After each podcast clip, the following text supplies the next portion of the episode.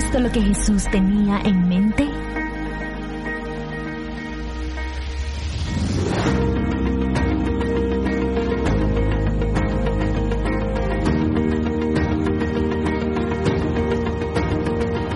Otra iglesia es posible.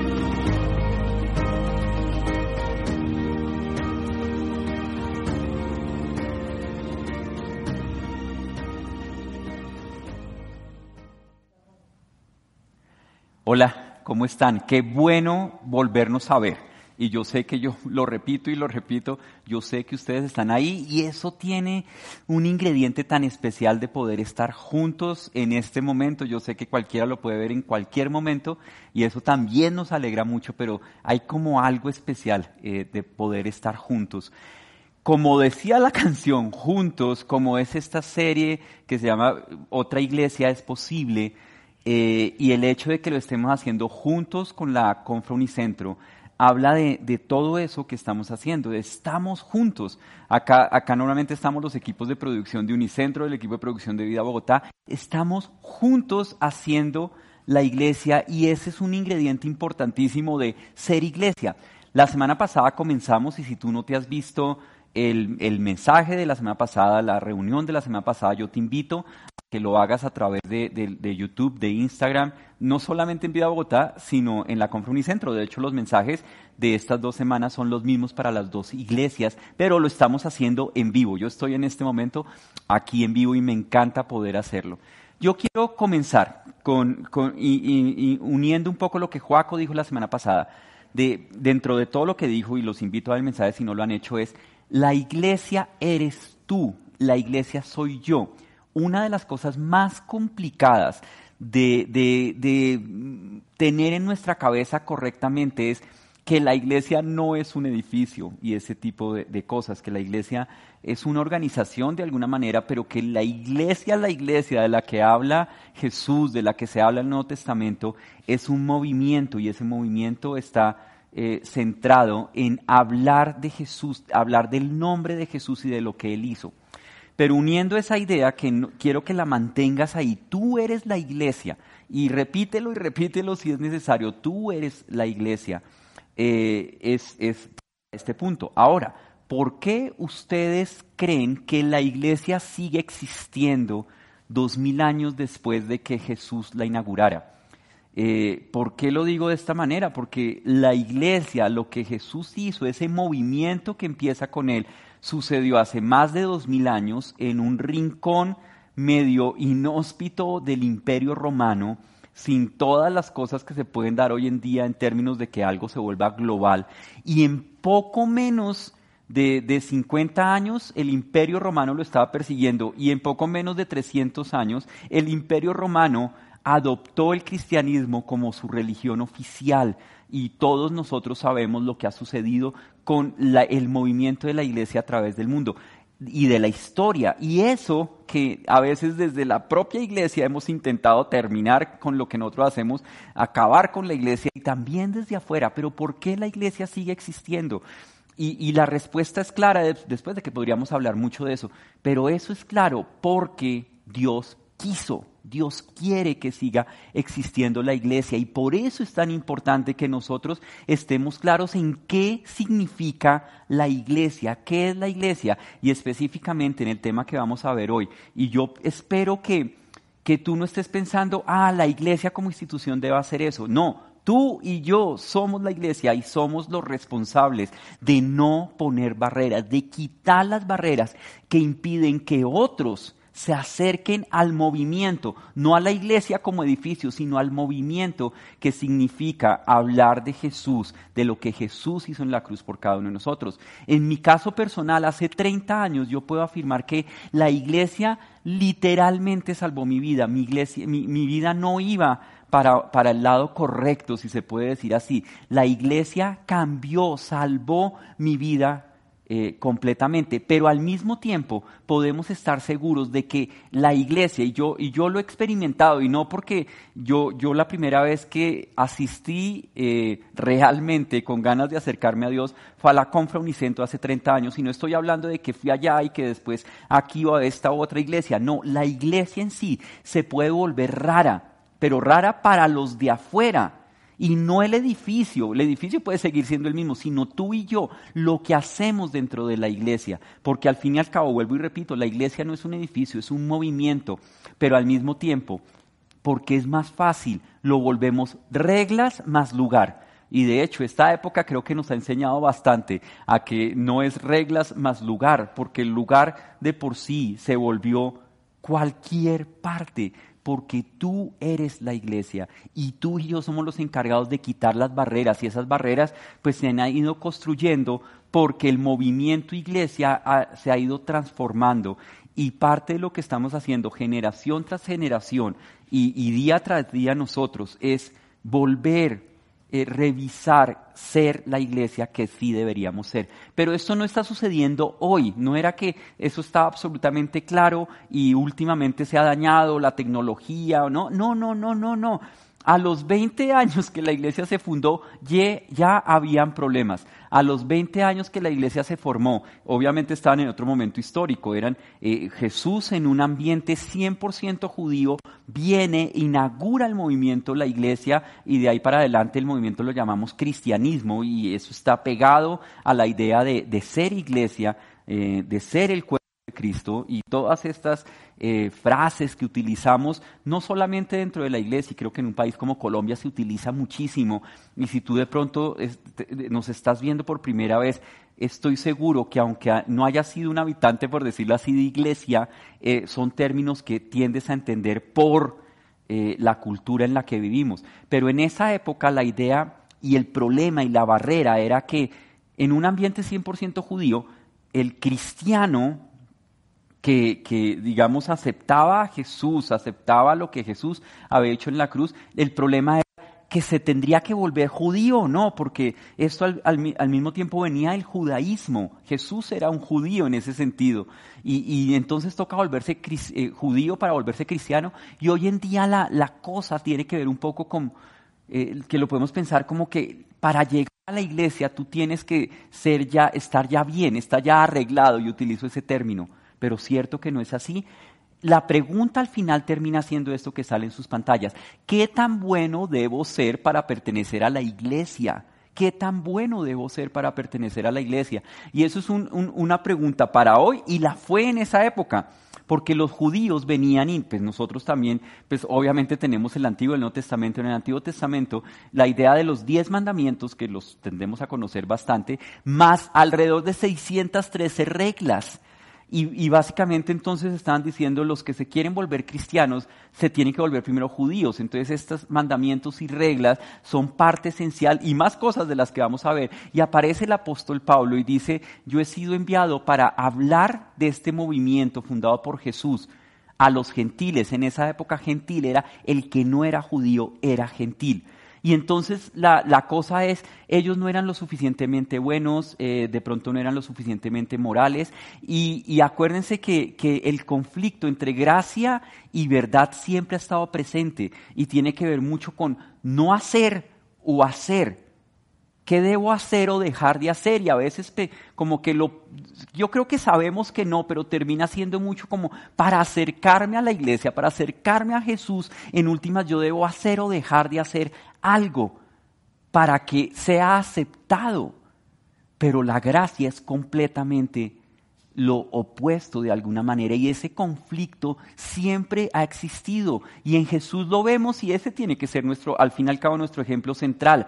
Jesús convivió con pecadores, habló con pecadores, fue a casa de pecadores y una cantidad de, de, de relatos que nosotros podemos leer que para la época eran eran terribles que, él hiciera esas cosas, como que se salía demasiado de lo que podría ser aceptado. Pero él fue, el, y, y, lo quiero poner así, porque nosotros lo podemos poner que el equilibrio perfecto entre la gracia y la verdad, pero él no era el equilibrio perfecto, era la unidad, era 100% gracia y 100% verdad sin conflicto.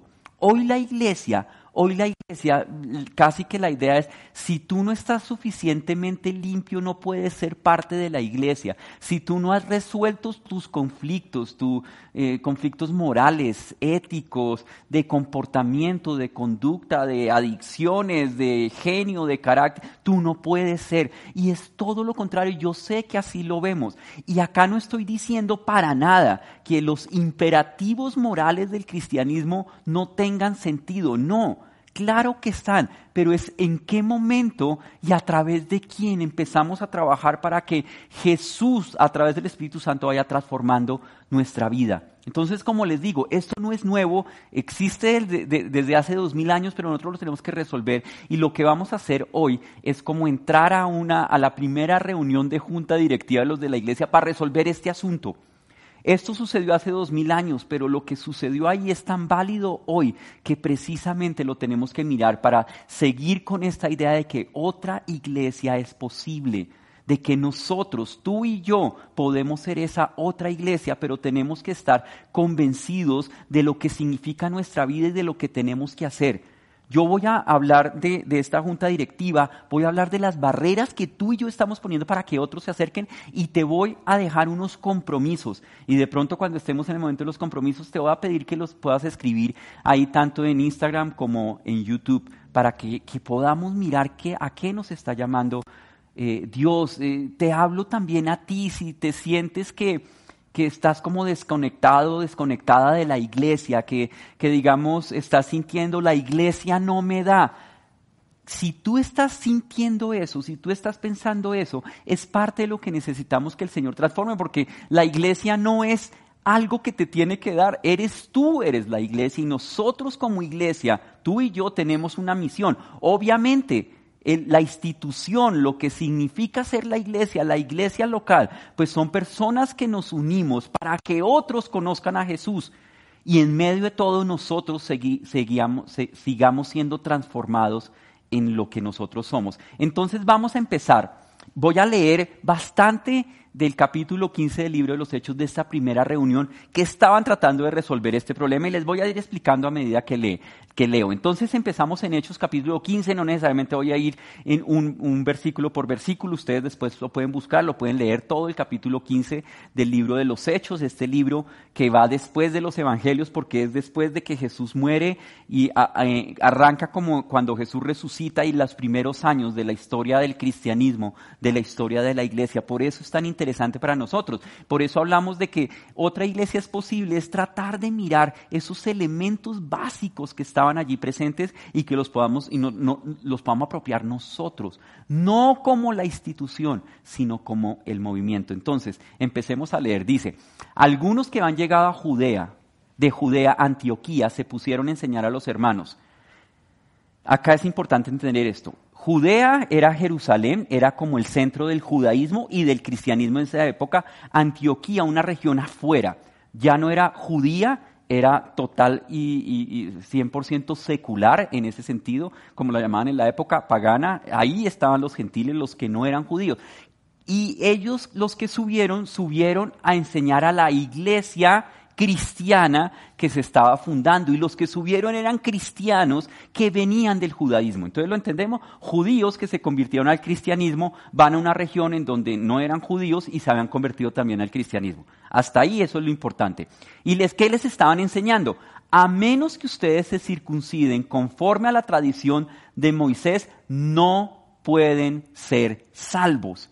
¿Esto es terrible o no? ¿O, o tú no te has dado cuenta que para convertirte tenía que haber cirugía, especialmente los hombres. De ahí viene un poquito la idea de que siempre se dice que hay más mujeres que hombres en la iglesia. Pues claro, siempre hemos tenido ahí como la sospecha de que es como lo de la cirugía y no cualquier cirugía, pero vamos a ver que no, aunque no es el punto eh, central de la, de la circuncisión o no, sino de lo que significa eso en términos de las barreras seguía diciendo, no pueden ser salvos, si no se circuncidan ustedes no pueden ser salvos, ustedes tienen que volverse judío y ahí sí se puede volver cristiano. Habían más mujeres y niños que hombres. Los hombres yo creo que se quedan como, mi vida, sí, ve a la iglesia, yo es más seguro que me quede aquí, me gusta lo del mensaje y todo lo demás, pero lo otro ya está sonando Terrible. Entonces, ¿qué sucedió? Obviamente, esto provocó un altercado y un, un, altercado y un serio debate de Pablo y Bernabé con ellos. Pablo y Bernabé eran los que habían ido a Antioquía, habían compartido acerca del nombre de Jesús, eh, estos se habían vuelto cristianos, los de Antioquía, había una iglesia, y los que habían venido del centro del judaísmo, cristianismo de la época, que era Jerusalén. Entonces, ¿qué se decidió? Y sigue diciendo así el pasaje, se decidió que Pablo y Bernabé y algunos otros creyentes subieran a Jerusalén para tratar este asunto con los apóstoles y los ancianos. Ahí estaban los directores en Jerusalén, tocaba ir a Jerusalén. Entonces, enviados por la iglesia, al pasar por Fenicia y Samaria, dos territorios que quedaban entre Antioquía, que estaba al norte, y Jerusalén, que estaba al sur. Ellos iban bajando y pasaron por los dos territorios. ¿Y qué pasaba? Contaban cómo se habían convertido los gentiles, los que no eran judíos. Y, eso, eso era parte del conflicto. ¿Cómo así si ellos no son judíos? Porque van a participar de este movimiento que se llama la iglesia. Estas noticias llenaron llenaron de alegría a todos los creyentes. A llegar a Jerusalén, ya llegaron a Jerusalén, ustedes ven ahí en sus pantallas, fueron muy bien recibidos, tanto por la iglesia como por los apóstoles y los ancianos, a quienes informaron de todo lo que Dios había hecho por medio de ellos. Ellos llegaron a decir, miren lo que está pasando. Eh, nosotros compartimos de lo que Jesús hizo y la gente se está arrepintiendo, está viniendo a Jesús, está siendo parte del movimiento que se llama iglesia, lo cual para nosotros es la misión de la iglesia y la iglesia somos tú y yo, o sea, nuestra misión, más allá de que la iglesia nos dé en ese sentido, no me está dando esto, es como yo, yo estoy siendo parte de la misión de la iglesia para que se esté desarrollando o estoy, o estoy siendo un obstáculo para la iglesia. Entonces, sigue diciendo el texto, intervinieron algunos creyentes que pertenecían a la secta de los fariseos y afirmaron, estos, estos de la secta de los fariseos eran los que más estaban agarrados a esa idea de la ley, los mandamientos, las 613 reglas, no puede ser tan fácil, tenemos que, que, obligar, que ayudar a que esto no, se, no sea tan fácil en últimas. Y, y, tú y yo a veces nos volvemos así fariseos, y yo sé que en nuestro, en nuestro español de hoy acá en Colombia, fariseo es, es como el que se tuerce, pero acá necesariamente no es esa idea. El fariseo era el que quería mantener un orden de reglas como claro, porque al fin y al cabo es más fácil las reglas que la gracia. Es más fácil la verdad en ese sentido de esto es uno, dos, tres, así y así debe ser, que la gracia, pero Jesús vino a hablar fue de gracia, sin dejar atrás las reglas, pero vino a hablar de gracia. Dice, es necesario circuncidar a los gentiles y exigirles que obedezcan la ley de Moisés. Eso es más fácil, ¿no? Si tú te circuncidas y obedeces la ley de Moisés, pues ya estás hecho. Pero entonces dejaron ese asunto porque al fin y al cabo era lo que venían a exponer y dice, los apóstoles y los ancianos, los directores, se reunieron para examinar este asunto. Después de una larga discusión, Pedro tomó la palabra y dijo, Pedro, importante, él había sido judío, había andado con Jesús y dijo, hermanos, ustedes saben que desde el principio Dios me escogió de entre ustedes para que por mi boca los gentiles oyeran el mensaje del Evangelio y creyeran. Dios, que conoce el corazón humano, mostró que los aceptaba. ¿Cómo mostró que los aceptaba? a los gentiles, a los que no eran judíos, a los que no se habían metido acá, a los que no les habían puesto esas barreras de que te tienes que circuncidar y cumplir todas estas reglas y leyes y no sé qué.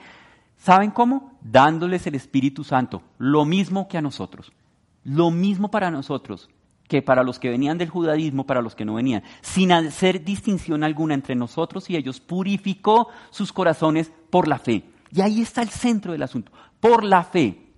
Yo acepto lo que Jesús hizo y Él transforma mi vida. No es al revés el orden. No es que yo tengo que cambiar para ser aceptado. No, está dado por hecho que yo necesito a Jesús para que mi vida sea transformada, como ha sido tu vida y la mía, y como la de tantas otras personas necesita ser transformada con el mensaje de Jesús. Entonces, decía Pedro, ¿por qué tratan ahora de provocar a Dios poniendo sobre el cuello de estos discípulos un yugo que ni nosotros, estaban hablando Pedro como judío, ni nosotros, ni nuestros antepasados hemos podido soportar. O sea, ¿para qué vamos a poner esto de las reglas y los mandamientos si nosotros sabemos que no? ¿Por qué nosotros a veces, hoy en día, en el movimiento que se llama iglesia, tanto en Vida Bogotá como en la Confra, porque estamos haciendo esto juntos, ¿por qué a veces nosotros estamos poniendo por encima las reglas que la fe y la gracia?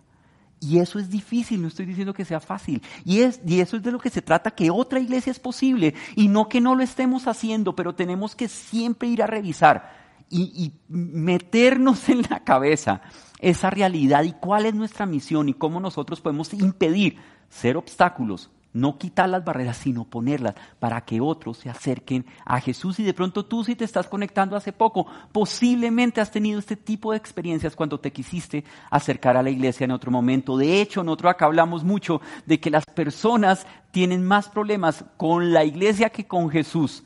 Y que la iglesia debería ser más bien y lo decíamos a veces, lo hemos dicho acá casi en chiste, la iglesia es el departamento de servicio al cliente de Dios. Y nosotros tenemos que ser un buen departamento de servicio al cliente, porque lo que, Jesús ha hecho es que todos vengan a Él. Y nosotros como iglesia a veces estamos poniendo trabas y así lo va a utilizar este pasaje. No puede ser, siguió diciendo Pedro, más bien como ellos creemos que somos salvos por la gracia de nuestro Señor Jesús. Somos salvos por gracia de lo que Jesús hizo en la cruz. Esto no es un versículo, es algo que yo puse ahí para que estés absolutamente seguros de esto. Dios puede purificar tu corazón antes de que purifiques tu vida. Dios va a hacer una obra en tu corazón. El trabajo de purificar tu vida es un trabajo desde este momento hasta que muramos. Ese va a ser el trabajo del Espíritu Santo en nosotros, ir purificando nuestra vida. Pero ya eres aceptado por Jesús porque Él murió en la cruz por los pecadores no por los que no son pecadores. Y esto es importante. Cuando terminaron, y acá entra otro personaje muy importante, Jacobo. Jacobo es el hermano de sangre de Jesús, es el mismo Santiago que tiene, que hay un libro de él, o es escrito por él en el Nuevo Testamento. Y es muy importante porque él fue el hermano de sangre de Jesús y piensa, ¿qué tendría que hacer tu hermano para que tú creyeras que él fuera el Mesías? Definitivamente, Jacobo dudó de Jesús pero finalmente, y esta es la prueba, él se dio cuenta quién era Jesús, vino a sus pies y ahora era uno de los líderes de la iglesia de Jerusalén. Y mira lo que él dice, tomó la palabra y dijo, por lo tanto, y esta es la conclusión, yo considero que debemos dejar de ponerles trabas a los gentiles que se conviertan a Dios. Dejemos de poner trabas. La mitad, miren, lo digo con respeto, pero al mismo tiempo lo digo fuerte, la mitad o más de lo que tú y yo hacemos como iglesia Tú eres la iglesia, yo soy la iglesia, no una institución, no un edificio. La mitad de lo que nosotros hacemos es poner trabas con nuestras palabras, con nuestras acciones, con nuestros comportamientos, con que ponemos las reglas antes que la gracia. Ojo con eso. ¿Y qué dice entonces eh, Santiago o Jacobo? Más bien debemos escribirles que ¿Qué les va a escribir? Que se abstengan de lo contaminado por los ídolos, de la inmoralidad sexual, de la carne de animales estrangulados y de sangre. ¿Qué significa esto? ¿Qué es esto de los animales? ¿Y cómo lo interpretamos? Y yo sé que a veces hemos tenido todas las confusiones con lo de la alimentación. ¿Saben qué está diciendo Jacobo? Acuerden que estaba en un, en un contexto 100% judío. Lo que está diciendo es, les tenemos que decir a ellos que no son judíos, que no ofendan a los judíos. Y eso es parte de la gracia, eso es parte de aceptarnos como hermanos ahora en Cristo. No ofendan a los judíos y no inmoralidad sexual. Claro. Y, de hecho era difícil porque era 10 mandamientos, 613 reglas y ahora, bueno, entonces la primera es no ofender a los judíos, listo, la tengo. La segunda, eh, y no inmoralidad sexual, listo. La tercera, no, no hay. De hecho, casi que es una, inmoralidad sexual. La otra era muy cultural. No ofenda a los judíos porque para ellos solo la alimentación se había creado todo un sistema alrededor de lo que comían o dejaban de comer en términos de su relación con Dios, porque era parte de cómo Dios se relacionaba con ellos en el Antiguo Testamento. El Nuevo Testamento es el nuevo pacto.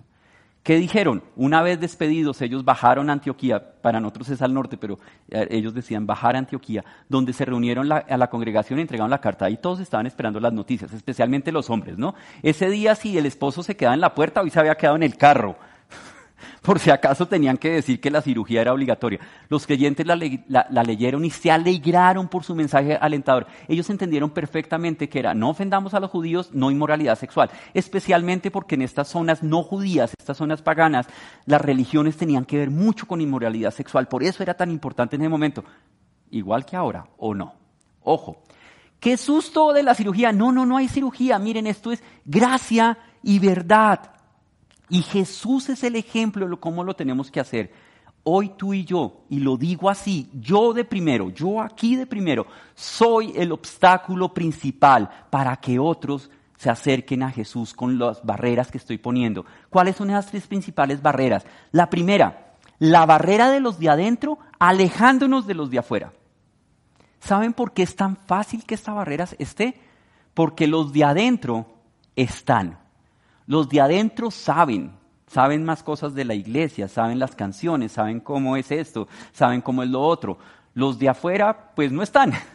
Por ende, tampoco se quejan. Los de adentro se quejan y no estoy diciendo que eso esté mal. Lo que estoy diciendo es que, pues en la medida que se que se quejen, que digamos cosas, pues la iglesia va a tomar decisiones alrededor de lo que dice, pero no de los de afuera porque ellos no están, pero nuestra misión es los de afuera. No estoy diciendo que se descuiden los de adentro, que nos descuidemos nosotros. No, para eso tenemos una cantidad de ambientes en donde estamos creciendo mutuamente, nos estamos llamando la atención, nos estamos llamando cuenta, nos estamos puliendo unos a otros, como dicen varios pasajes de la Biblia.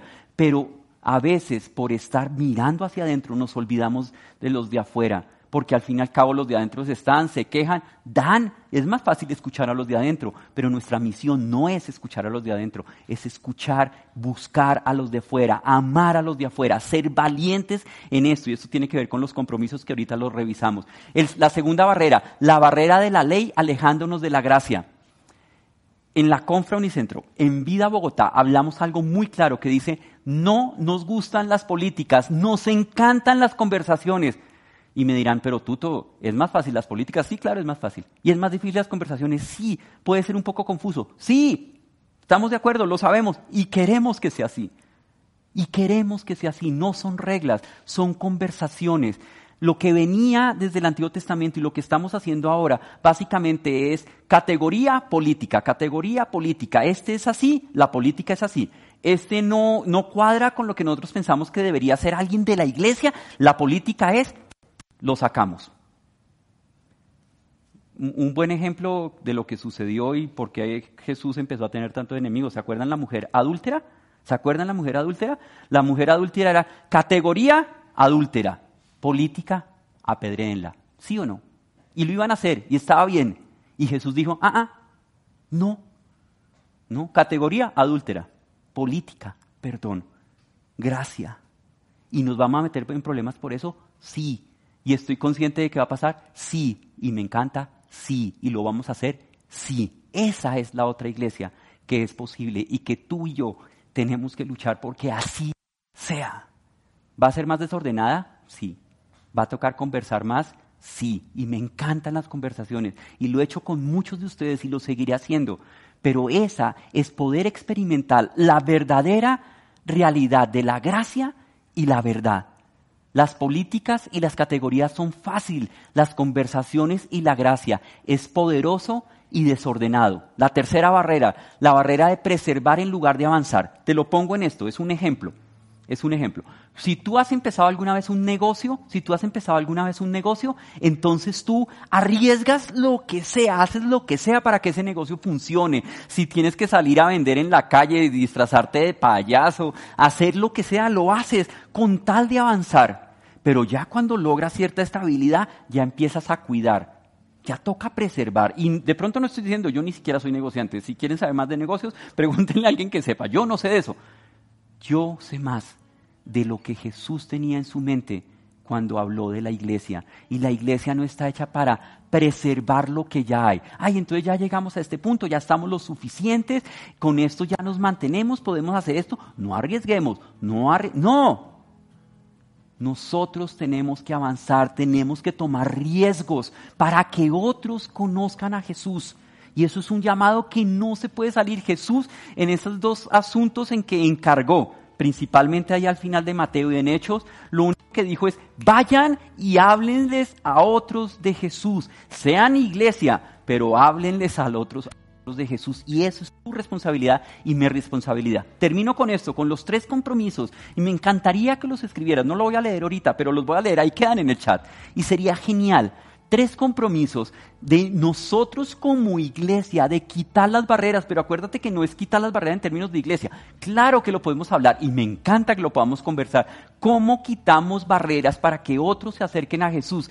No estar dorando el mensaje del Evangelio. No, no, no, no, no es eso. Es las reglas que nosotros hemos terminado imponiendo en la iglesia que no son ni siquiera bíblicas. en el sentido real.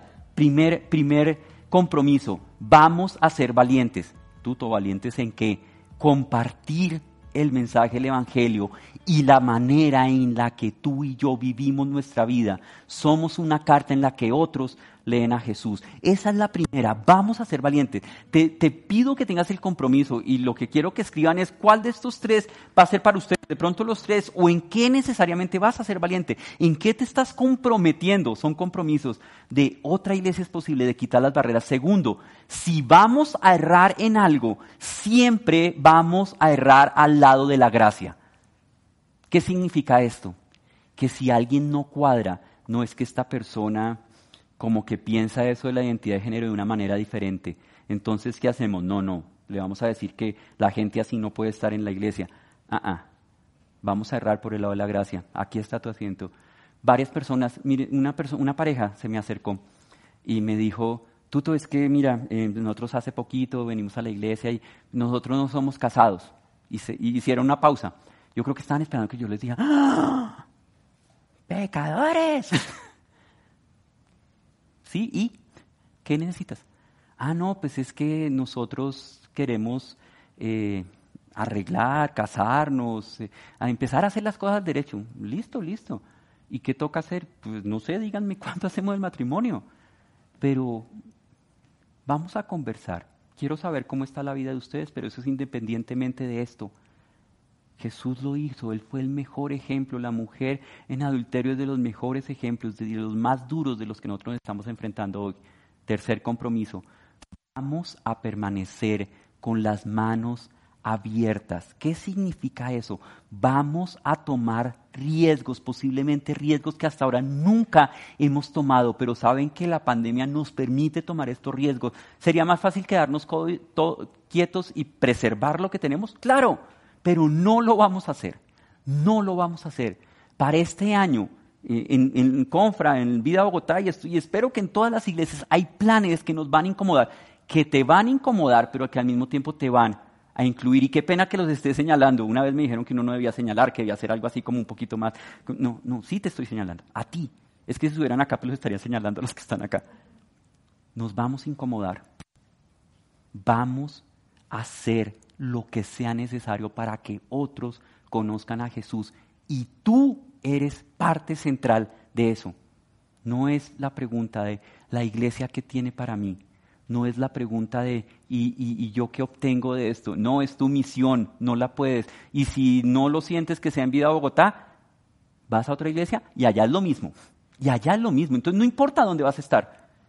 Nuestra misión como creyentes va a ser la misma donde sea. Quiero terminar orando. Una oración pequeña porque vamos a terminar el tiempo con, con, el tiempo de música. Son dos canciones que apuntan a esto. Mira muy bien las letras. Si te las sabes, cántala con los ojos cerrados. Esto no puede seguir así. Otra iglesia es posible y tenemos que quitar las barreras. Señor, te doy gracias por tu palabra, te doy gracias por esa primera reunión que nos enseña tanto yo no me logro imaginar el impacto tan gigantesco que debió ser esto de qué tienen que hacer estos que están llegando a la iglesia y que han sido todos unos degenerados antes en su vida, son unos paganos, gentiles. No, miren, lo único que tienen que hacer es abstenerse de inmoralidad sexual. ¿Qué qué? ¿De verdad, Señor, es eso? Y nosotros como iglesia, Señor, y te pido perdón por tantos y tantos momentos que hemos decidido poner categorías eh, y, poner políticas y nos hemos olvidado de las conversaciones y de la gracia. Señor, que eso no suceda. Te lo rogamos y te damos gracias por tu misericordia y ahora te cantamos y te alabamos a través de la música. En el nombre de Cristo Jesús. Amén y amén.